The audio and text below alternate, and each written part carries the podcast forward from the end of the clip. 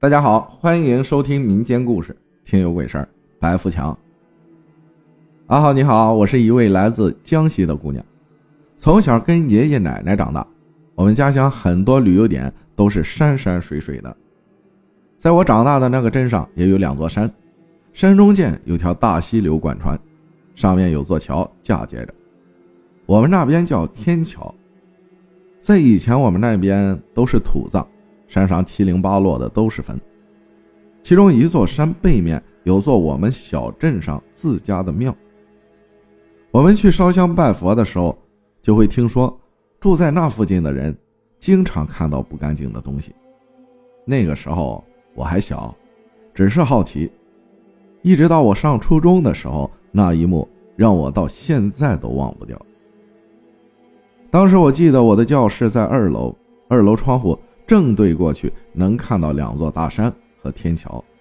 那天天气很阴，像是要下雨。放学的时候正好是我值日。收拾完教室，刚要走，突然听到同学喊我过去看。我走到窗户向外看去，桥上飘着个白影。我仔细看，是个女人的影子，像云一样，但是就是散不开。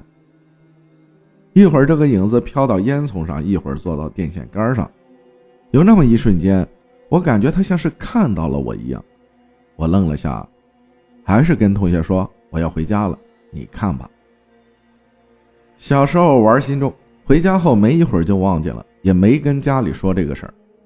就在那年，我爷爷去世了，办丧席，酒席上有个远房叔叔跟我奶奶说，他运气不好，前几天遇到不干净的东西了，但是肉眼是看不见的。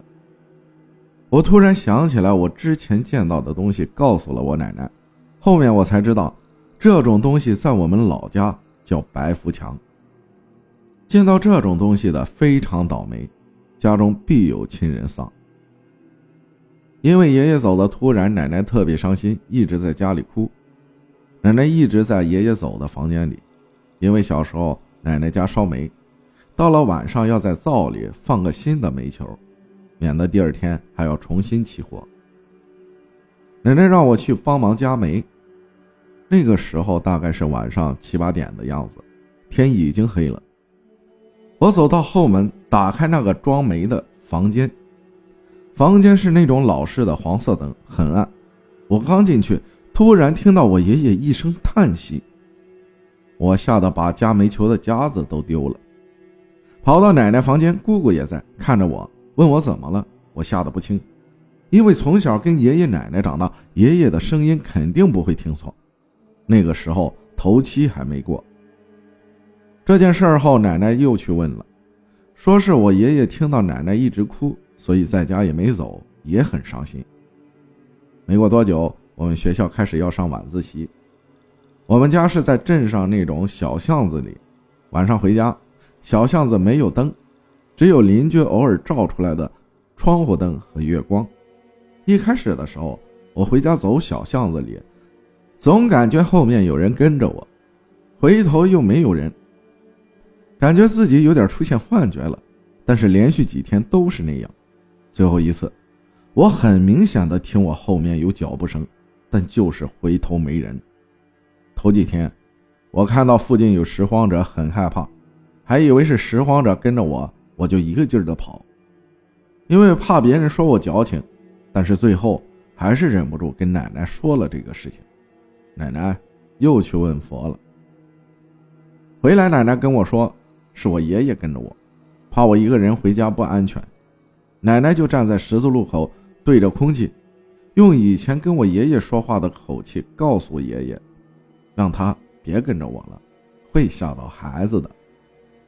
从那天后，我也就没再听到背后有脚步声了，也不知道是不是因为想着是我爷爷就不怕了。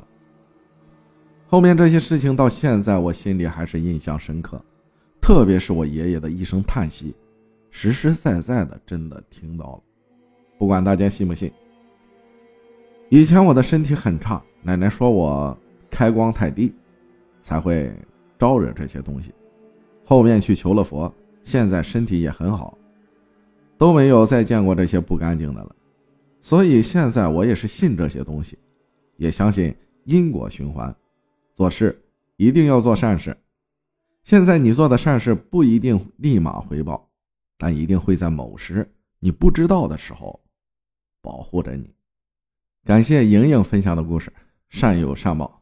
谢谢大家的收听，我是阿浩，咱们下期再见。